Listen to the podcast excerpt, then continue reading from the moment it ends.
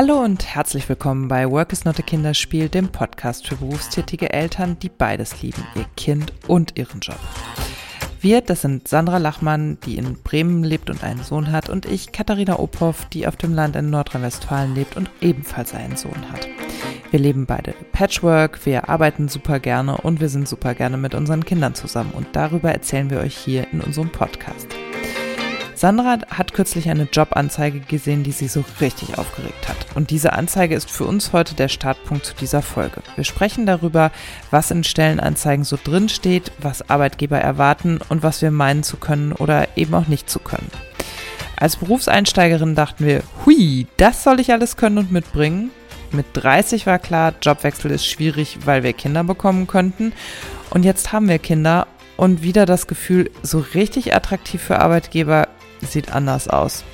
Und so gehen wir heute der Frage nach, soll das so? Muss das so? Was muss sich eigentlich ändern?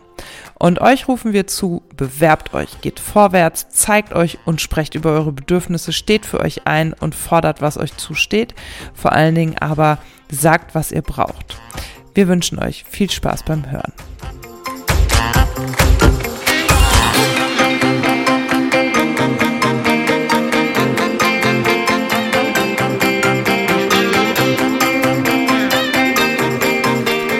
Hallo Katharina. Hallo Sandra.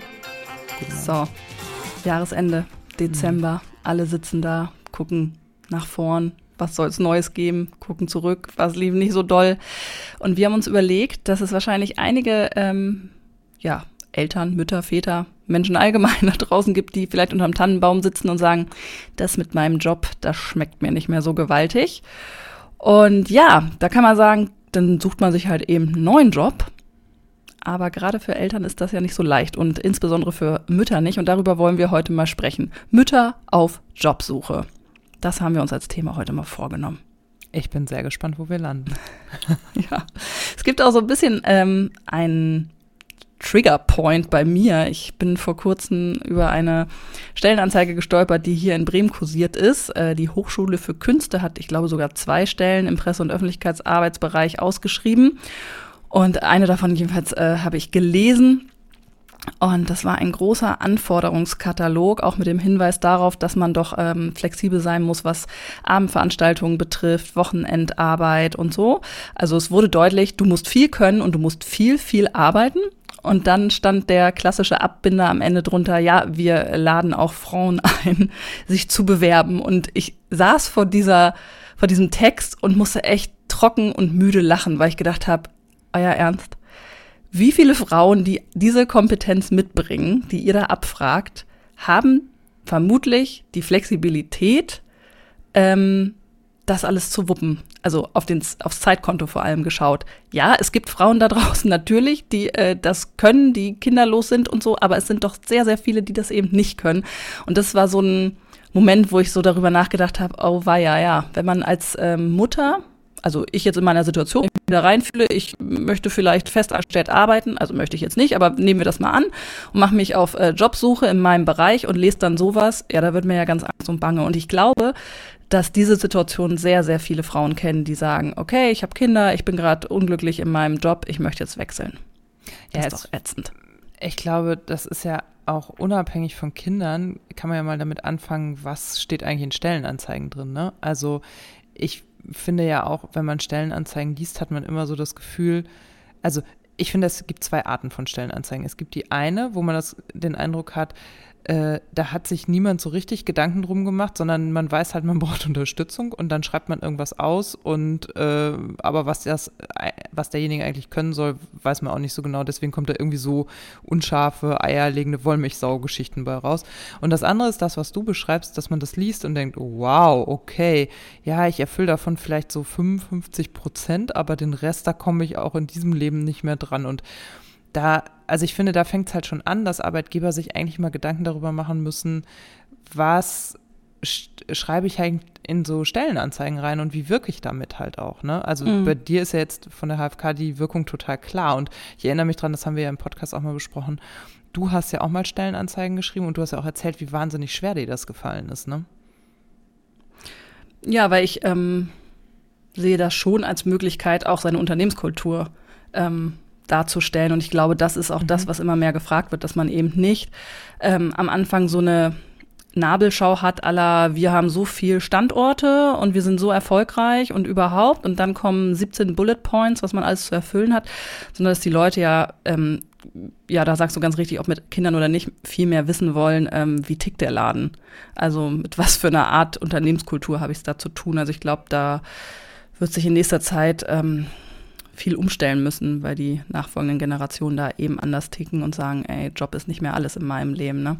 Aber ja, momentan kursieren leider noch die Althergebrachten, die einem schon beim Kompetenzkatalog ähm, so ein bisschen ähm, äh, Schweiß auf die Stirn jagen. Also ich erinnere mich noch, als ich Berufseinsteigerin war und dann Stellenanzeigen gesehen habe, da war es so, dass ich dachte, oh je, aber da ist ganz schön viel gefragt. Kann ich das alles? Also typisch weiblich, mhm. ne, dass man, äh, wenn man nicht alles erfüllt, denkt, man darf sich gar nicht erst bewerben.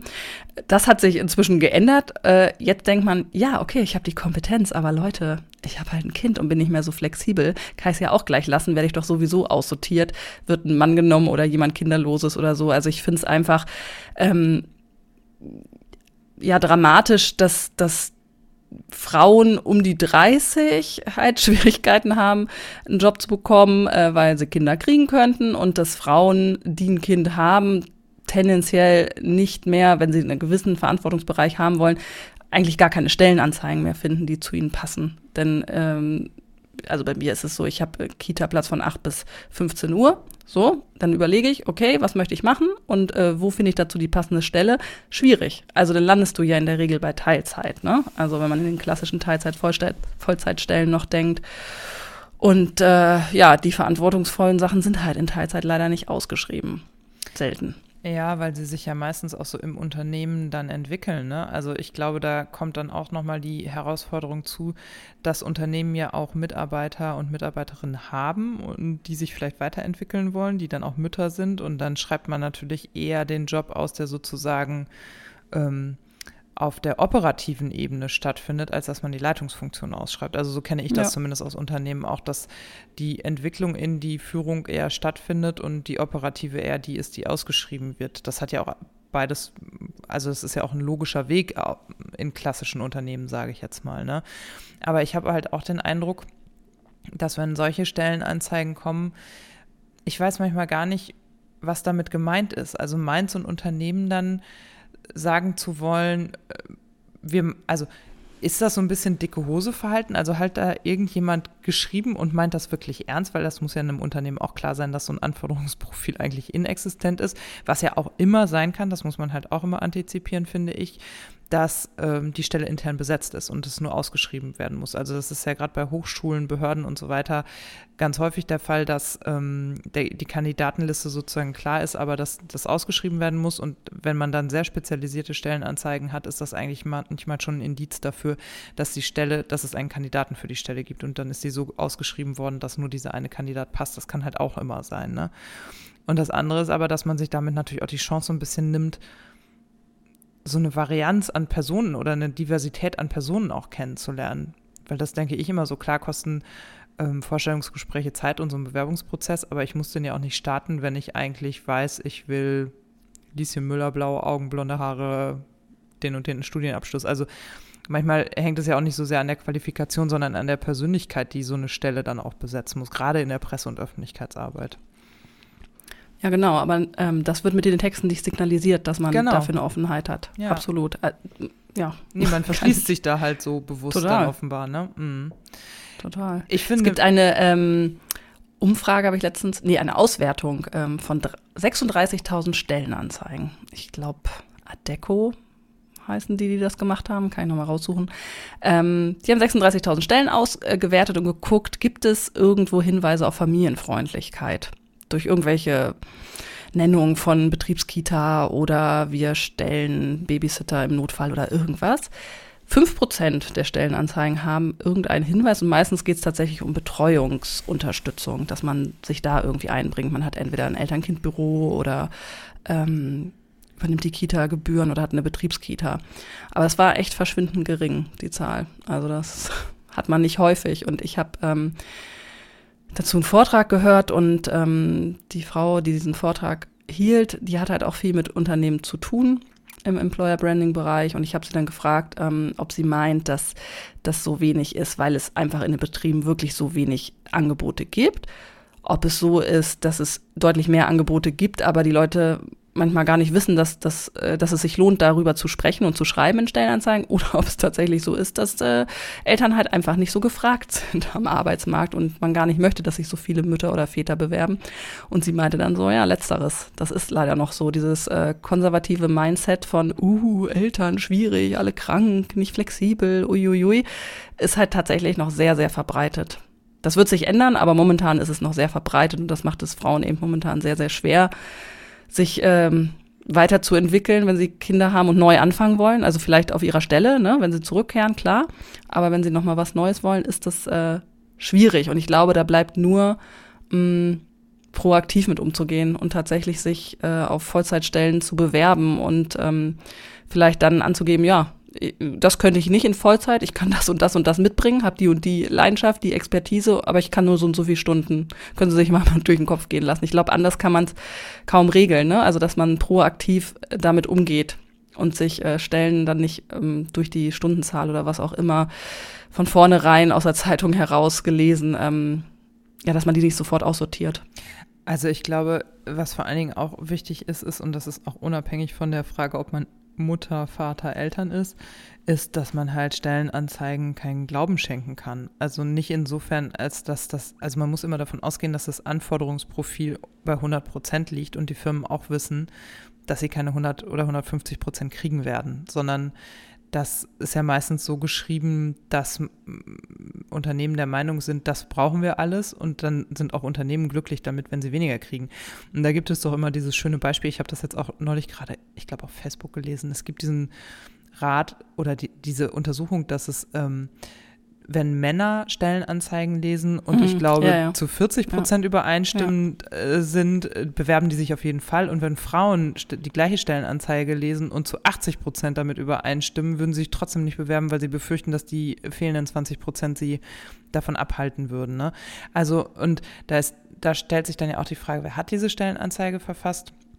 War das ein Mann, war das eine Frau? Ist das, ist derjenige auch Elternteil oder nicht? Und das wird sicherlich auch eine Rolle spielen, weil ganz ehrlich, also ähm, gerade im HR-Bereich kenne ich total viele ähm, Menschen, die jung sind, die wollen, die auf Karriere getrimmt sind und die keine Kinder haben. Und ähm, ich habe eine Freundin, die macht, äh, ist Personalerin und die ähm, und die ist Mutter, aber die arbeitet so, als ob sie kein Kind hätte. Und sie versucht das auch immer aus dem Büro und Berufsalltag rauszuhalten. Also die hat das alles so organisiert, dass das auch funktioniert.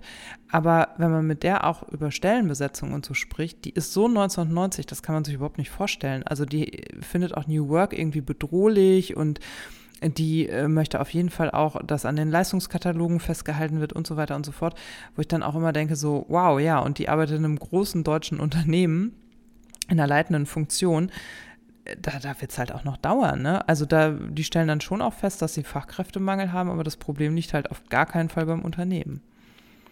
Die Männer können es halt auch wieder ein bisschen richten, ne? wenn es für die selbstverständlicher wird, wenn sie Vater geworden sind, dass sie sagen, okay, ich bin länger mal weg oder ich übernehme auch mal äh, brenzlige Situationen, ich bin an Krankheitstagen auch mehr zu Hause, dann wird irgendwann der Unterschied, ob man eine Frau mit Kind oder einen Mann mit Kind einstellt, zumindest schon mal geringer. Ne? Also das ist schon mal eine Stellschraube, an der man oder beziehungsweise die Männer ähm, drehen können. Wenn sie sie da, ja. wenn die mehr Care-Arbeit übernehmen, ne, dann wird dieser Unterschied geringer und das macht es den Frauen wieder leichter, äh, wahrgenommen zu werden. Ja, und gleichzeitig glaube ich auch, dass wir Frauen mutiger werden müssen und uns halt bewerben müssen. Also ja, genau. So, mhm. Punkt. Bewirb dich halt und guck mal, was kommt, weil ganz ehrlich, wenn du ein gutes Qualifikationsprofil hast, dann wird ein passendes Unternehmen im Zweifelsfall auch nicht sich an dem Kind aufhängen. Das kann ich mir nicht vorstellen. Also ich habe ja in den letzten Jahren auch einige Vorstellungsgespräche oder einige Jobgespräche dieser Art auch geführt und kann nur sagen, dass die Offenheit in Bezug auf Familie immer sehr groß war. Dass die Lösungen, die mir da angeboten wurden,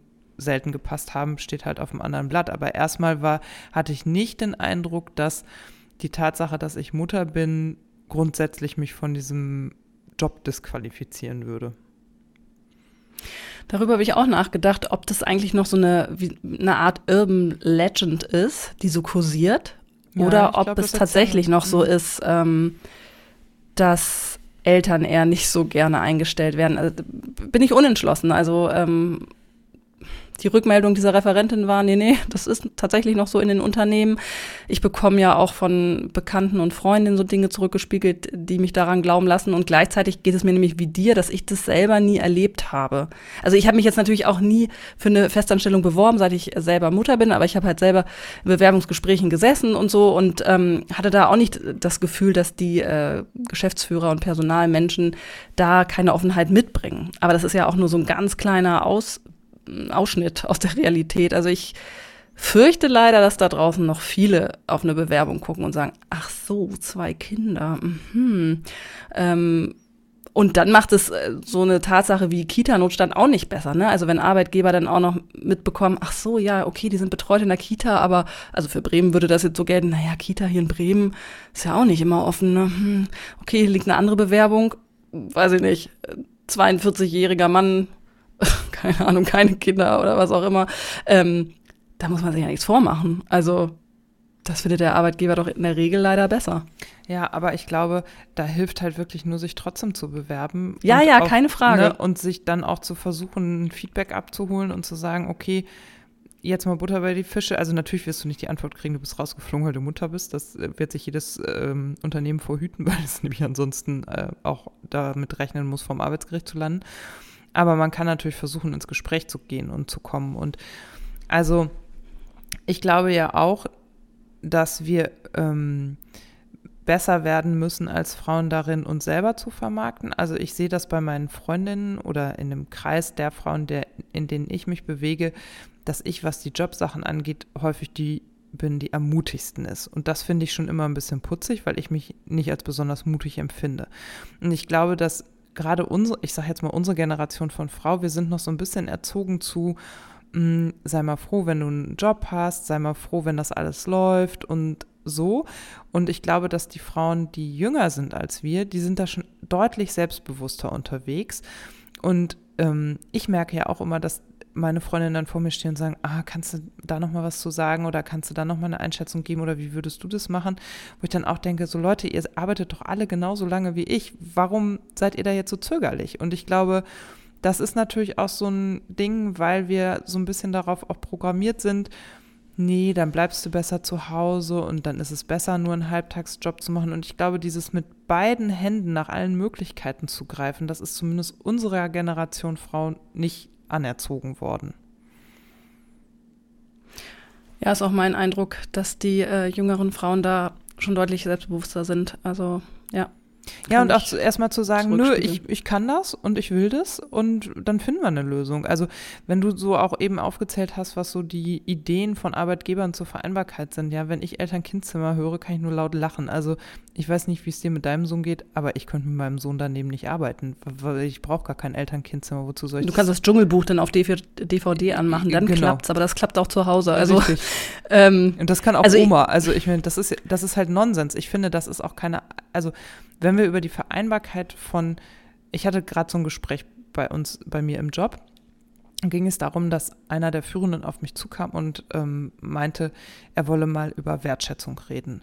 Und er wird doch immer so viel loben und aber trotzdem hätte er das Gefühl, dass es nicht ankäme und so weiter. Und dem habe ich dann erstmal auseinandergesetzt dass äh, Wertschätzung nicht gleich Lob ist und dass Wertschätzung eine Haltung ist. Und ich glaube, dass Vereinbarkeit auch eine Haltung ist. Absolut. Du kannst halt noch so viele Eltern-Kind-Zimmer anbieten oder noch so viel Homeoffice anbieten, wenn du das nicht ernst meinst, dass du die Menschen, und ich will halt auch da geht es mir dann auch so, wir diskutieren das immer so an dieser Zielgruppe Eltern. Aber das ist Quatsch. Eigentlich müssen wir es an den Menschen entlang diskutieren. Und jetzt. Ja, hast du meinen Instagram-Post von gestern gelesen? Es geht nee. uns alle an. Es geht uns ja, alle geht an. Uns Vereinbarkeit an. Geht äh, auch kinderlose Menschen an, die irgendwie äh, ihrer Gesundheit was Gutes tun wollen oder die ihre Eltern pflegen wollen oder die anderweitig sich ehrenamtlich engagieren wollen. Wer auch immer. Wir alle brauchen Vereinbarkeit. Das ist kein Elternthema. Nein, und das ja. ist ja auch das, was Theresa Bücker zum Beispiel in ihrer Kolumne neulich geschrieben hat, dass es, es geht halt darum, wenn wir sind weniger, wir werden auch weniger Menschen werden, die auch mehr Menschen zu versorgen haben, also weniger Junge die, Junge, die mehr Ältere zu versorgen haben. Wir müssen und sollen uns politisch engagieren, dafür muss ja Zeit da sein. Ja, genau. genau. So, und ich finde auch, also natürlich wäre es ein Riesenschritt, mal von dieser Vollzeit-Teilzeit-Geschichte äh, wegzukommen, aber ich finde, es muss halt ankommen, dieses, jeder hat in jeder Lebensphase irgendwas zu tun außerhalb der Arbeit. Und es muss halt dahin kommen, dass wir das als gleichwertig betrachten. Das ist kein Kinkerlitzchen, äh, eine Familie zu haben. Es ist auch keine äh, spinnerte Idee, ähm, mit Mitte 20 ins Fitnessstudio gehen zu wollen oder Freunde treffen zu wollen, sondern die Bedürfnisse der Menschen müssen unter einen Hut passen mit der Arbeit und die Arbeit muss zum Leben passen und nicht das Leben zur Arbeit. Und ich habe irgendwie das Gefühl, dass wir so 20, 25 Jahre hinter uns hatten, wo die Arbeit so zum Gott stilisiert wurde und jetzt tunen wir uns endlich mal wieder auf so Normalmaß zurück. Und das erschüttert aber diese ganzen alten weißen Manager, ich bin jetzt mal sehr pathetisch, in ihrem Selbstbild, weil die sich nämlich jetzt plötzlich die Frage stellen müssen, nach dem Motto, äh, habe ich vielleicht mein Leben verschwendet? Also das erlebe ich bei ganz vielen führenden Männern, die sich auch auf Kosten von jüngeren Menschen, jüngeren Frauen und so lustig machen, nach dem Motto so, äh, ja, aber ich musste doch auch und man will doch auch und hm, hm, hm wo ich denke, nee, da schwingt jetzt deine Angst mit, dass du dein Leben vielleicht falsch verbracht haben könntest mit kurz vor der Rente und stellst fest, dass da Jüngere kommen, die eine andere Idee haben. Ja, kann ich nichts mehr zufügen. Ich finde es auch, also ähm, Vereinbarkeit von Lebensphasen trifft es ziemlich gut. Das habe ich als Formulierung letztens auch irgendwo gelesen und dann habe ich mal so durchgeschaut, was es so für verschiedene Lebensphasen gibt und dachte so, ja, irgendwie ist immer ja irgendwas. Ja. Also klar ist Elternschaft so ein dicker Brocken, aber Hausbau ist auch mal zeitweise ein echt dicker Brocken, wenn du dich zweimal in der Woche mit Handwerkern treffen musst auf der Baustelle und überlegen, welche Türgriffe du irgendwo hinbaust und wie die Terrasse oder was weiß ich, was man da entscheiden muss. Ähm, immer wieder kommen Sachen dazu, die vom normalen Alltag ablenken, die keinen normalen Alltag äh, gewährleisten. Ich weiß auch gar nicht, ob es normalen Alltag wirklich gibt, frage ich mich manchmal Richtig. momentan, ob es das irgendwann noch mal gibt, Nein. dass es einfach so einen normalen Alltag gibt, wo eine Woche mal ganz normal läuft. Ähm, Genau, und äh, sich da flexibel anpassen zu können und zu sagen, ja, dein, deine ähm, Kreativität wird ja auch nicht weniger, wenn du weniger da bist. Im Gegenteil. Also die Kreativität und das Leistungsvermögen bleibt ja erhalten und wird manchmal sogar mehr, wenn man auf der anderen Seite einfach ähm, entstresster ist und mit mehr Muße an die Dinge rangehen kann. Ne?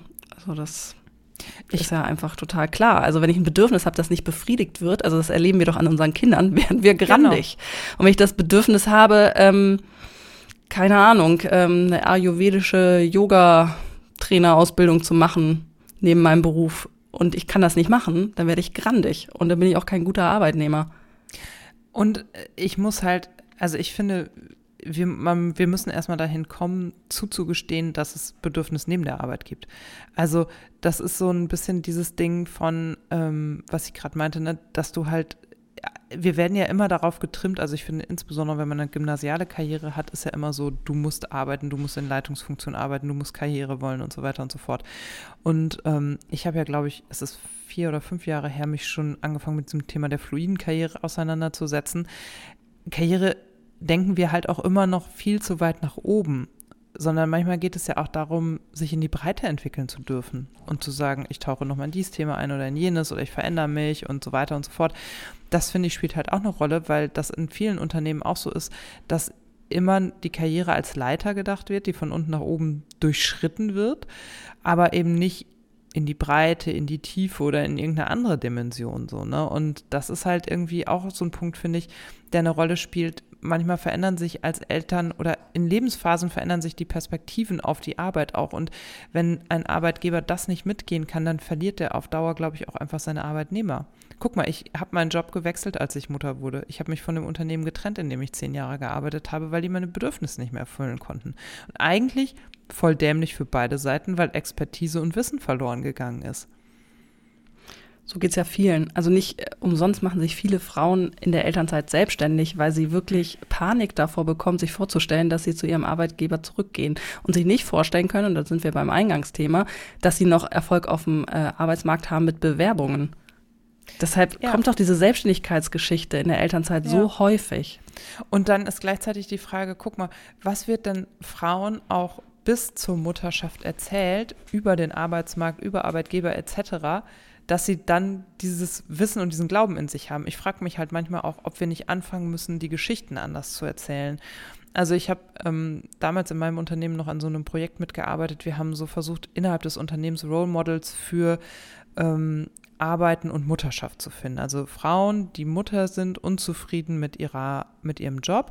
Das war vor allen Dingen auf Leitungsfunktion immer gedacht. Das war so das, was mich gestört hat. Aber das war total spannend, weil wir dann, da gab es dann, da haben wir so Interview reingemacht und das dann im Intranet veröffentlicht, hatte extrem gute Zugriffszahlen hat auch total Spaß gemacht, sich einfach mal mit diesen ganzen vielen verschiedenen ähm, Lebensmodellen auseinanderzusetzen und äh, zu gucken, wie lösen es denn die anderen. Und ich glaube, wir müssen anfangen, diese Geschichten zu erzählen, damit junge Frauen auch Ideen kriegen und diese Ideen in deren Köpfen reifen und die dann damit zu ihren Arbeitgebern gehen und sagen, pass mal auf, ich habe gesehen, in einem anderen Unternehmen machen die das so, das ist eine gute Lösung für mich, wie stehst du denn dazu?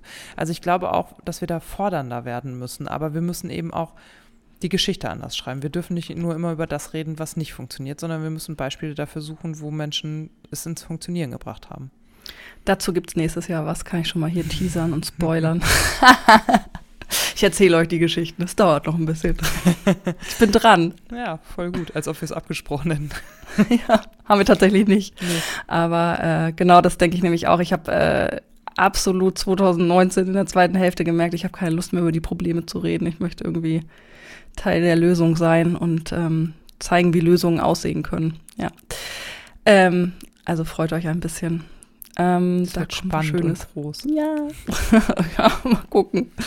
Ähm, aber eine Sache kann ich ja hier schon mal, äh, also wenn man auf Strukturen guckt, nochmal äh, reinbringen, die mir nochmal vermehrt auf dem Female Future Force Day begegnet ist, nämlich das Thema Jobtandem.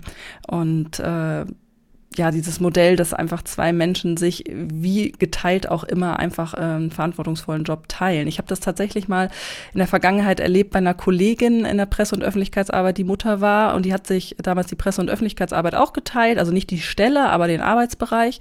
Ähm, mit einer Kollegin und beide waren irgendwie unglücklich im Unternehmen und sind beide ziemlich zeitgleich raus und haben dann tatsächlich sich gemeinsam beworben. Die haben gesagt, komm, wir sind jetzt beide auf Suche.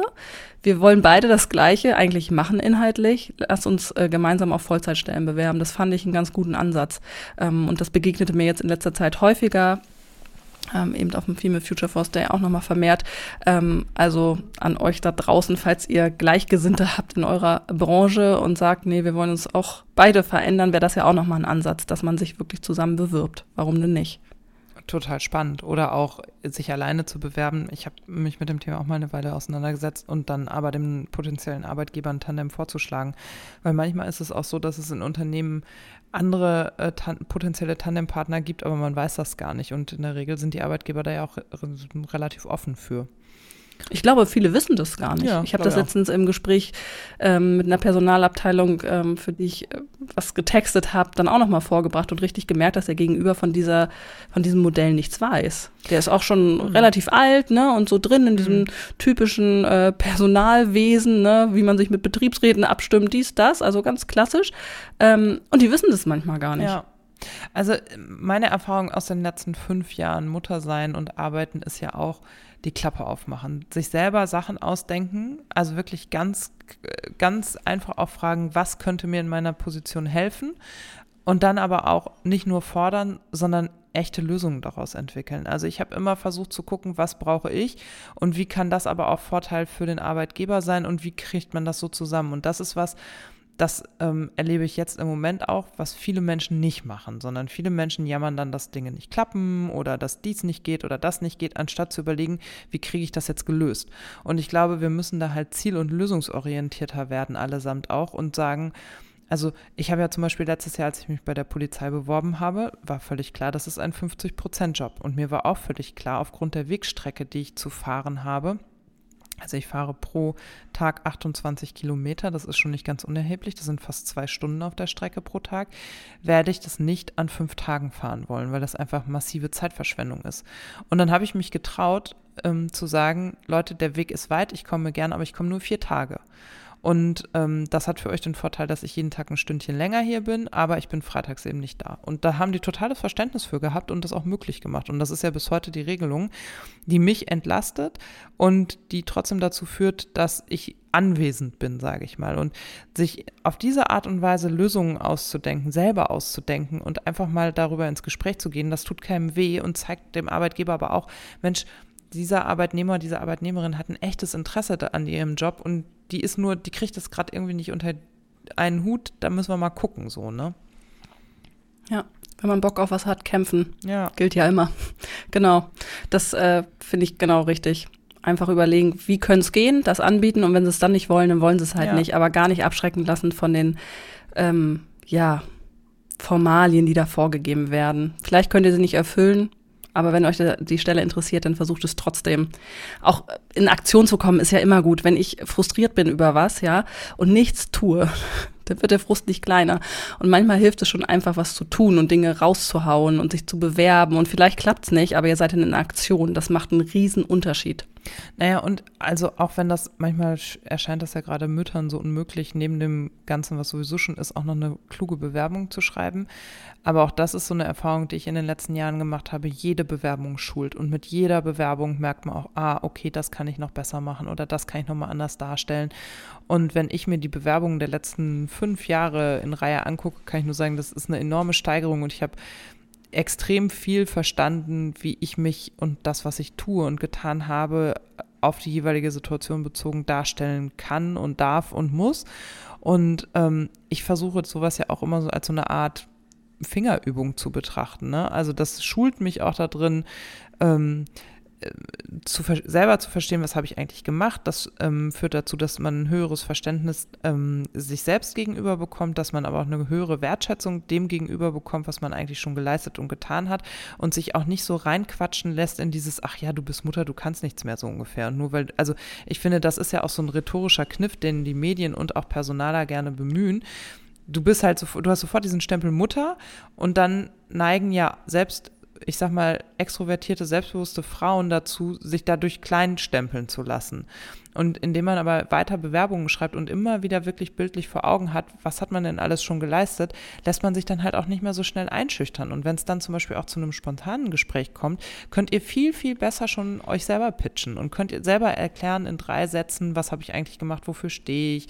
Wenn ihr euch ständig mit so Fragen auseinandersetzt, wie, wie viel Geld will ich eigentlich verdienen und so weiter, ihr werdet schlagfertiger und besser. Und ähm, dafür lohnt sich halt auch abgelehnte Bewerbungen geschrieben zu haben.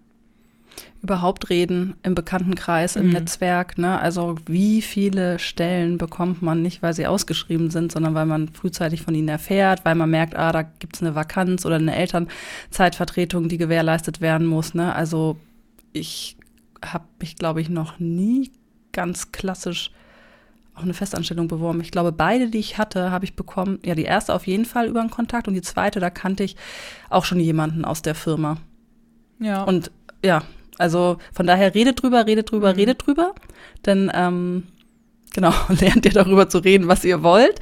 Ihr ähm, gesteht es auch euch- gesteht es euch und anderen auch ein, dass ihr nicht so ganz glücklich seid mit dem, was ist. Und irgendwie regelt das Schicksal das ganz oft, dass wenn man anfängt, über Dinge zu reden, dann auch Dinge passieren. Das ist meine Erfahrung. Ich weiß nicht, wie das kommt. Ich bin nicht esoterisch, aber wenn man anfängt, über Dinge zu reden und Ideen, dann kommt auch irgendwas um die Ecke. Naja, das ist ja der Klassiker. Ne? Du wirst dann offen dafür und siehst das auch. Das ist so wie Schwangere plötzlich nur noch Schwangere Ja. sehen. Selektive Wahrnehmung heißt das, glaube ich, in der Psychologie. Und ähm, es ist ja auch wichtig, das für sich selber sichtbar zu machen. Alles, was im Unsichtbaren bleibt, ist immer schwierig zu fassen. Und alles, was sichtbar ist und auf dem Tisch liegt, ist dann halt auch Realität und Wahrheit. Ne? Und ähm, es ist, glaube ich, auch, also es hat, muss gar nicht so am Jahreswechsel hängen. Es ist jetzt natürlich so ein bisschen die Phase des Jahres, die uns auch so ein bisschen dazu gebracht hat, ähm, zu gucken, worüber sprechen wir nochmal. Aber ich finde, man darf immer auch mal innehalten und gucken, will ich das eigentlich noch, was ich hier gerade tue? Und das heißt nicht, dass man sofort hinschmeißt, aber ähm, meiner Erfahrung nach kann man auch besser weitermachen, wenn man weiß, eigentlich will ich das nicht, aber ich gebe mir jetzt auch die Freiheit, nebenbei mal zu gucken oder mal äh, zu verstehen, was will ich denn eigentlich und so, ne? Das kann man ja auch aus dem, der warmen Position der Anstellung heraus dann in Ruhe für sich machen. Ja, wenn das erste Argument, dass ihr nicht weiterdenkt, ist, ach nee, aber ich habe ja Kinder, es kann nicht klappen, dann lasst euch davon nicht abschrecken. Also ich, ich bin der Meinung, es ist sch total schwer. Ich finde, es ist eine schwere Grundposition, sich aus äh, so einer Mutterrolle heraus zu bewerben. Da muss man sich nichts vormachen, aber man darf sich nicht davon abschrecken lassen, sondern man muss es trotzdem machen. Und äh, wie gesagt, konstruktive Vorschläge unterbreiten, zeigen, was man kann, dass man Bock drauf hat. Und es gibt Arbeitgeberinnen und Arbeitgeber da draußen, die zum Glück schon richtig ticken. Da gibt es nicht so viele, aber es werden mehr. Bin ich ganz sicher. Ja, und ich glaube, wie gesagt, der Fachkräftemangel spielt uns da in die Karten, ne? Also die Unternehmen Ja, in manchen merken, Branchen, ne? Ja. Also es kommt so ein In- bisschen auf die Branche an. Aber also, ich, habe einen Einblick in einige Branchen und ich muss sagen, ich kenne mittlerweile viele Unternehmen, deren ähm, Stellenprofile länger ähm, unbesetzt bleiben, die lange suchen müssen, die ähm, kompromissbereiter werden und so weiter und so fort. Also ich glaube, es lohnt sich da halt auch wirklich ähm, zu gucken und zu machen. Eine Sache, die natürlich auch erschwerend hinzukommt, wenn man Kinder hat und Familie, ist, dass man nicht mehr überall gucken kann bundesweit, ne? Oder dass das auf jeden Fall schwieriger wird, so einen Ortswechsel einzubeziehen. Das war nach dem Studium, als man jung und ungebunden war, natürlich ganz cool. Konnte man überall nach den Stellen suchen, auf die man Lust hatte. Das wird nicht einfacher, gerade wenn man schulpflichtige Kinder hat und so, ne? Dass man dann sagt, okay, der Partner geht vielleicht jetzt unter der Woche in eine ganz andere Stadt oder so. Das ist halt schon auch eine Herausforderung, dass man in der Regel so vor der eigenen Haustür erstmal gucken möchte.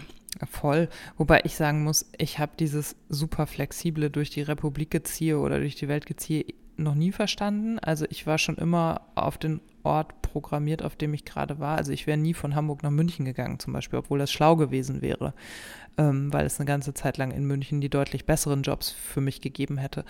Aber mir war ja mein, mein soziales Umfeld schon immer so wichtig, dass ich das nicht wechseln wollte, weil ich auch wusste, wie anstrengend es ist, ähm, das aufzubauen. Und ich glaube, das ist mit Familie so ein bisschen ähnlich, dass man dann aber auch glücklich werden kann mit einem ähm, Job, den man vielleicht sonst nicht angenommen hätte, sondern wo man sagt, okay, ich weiß aber auch, dafür komme ich abends zu meiner Familie nach Hause und muss eben nicht drei, vier Nächte außerhalb schlafen. Das ist, das ist ja das, was wir anfangs sagten, ne? dass dieses insgesamte Bedürfnis- und Wertegefüge sich dann neu zusammensetzt und man dann eben ähm, da, glaube ich, auch eine andere Kompromissbereitschaft mit sich bringt. Ja. Gut. Okay. Mich So würde ja nochmal interessieren, Hm. ob ihr da draußen euch in letzter Zeit beworben habt und was so eure Geschichten und Erfahrungen sind. Ich finde, wir müssen darüber sprechen auf Instagram, per Mail. Wer das nicht mit Namen auf Instagram machen kann, kann ich total gut verstehen. Aber erzählt uns doch mal eure Geschichten, das interessiert mich. Dann können wir auch mal gucken, was so zusammenkommt, ob wir da mal so eine Nachberichterstattung von machen. Was hältst du davon? Finde ich gut. Bin ich dabei. Sehr gut. Dann sinniert mal schön. Seid ehrlich zu euch. Und ähm, ja, wenn ihr es angehen wollt, geht's an, würde ich sagen. Ich bin gespannt, wie viele Hörerinnen und Hörer nächstes Jahr einen neuen Job haben. In diesem Sinne. Macht's gut, ihr Lieben. Bis dann. Bis dann. Tschüss. Tschüss.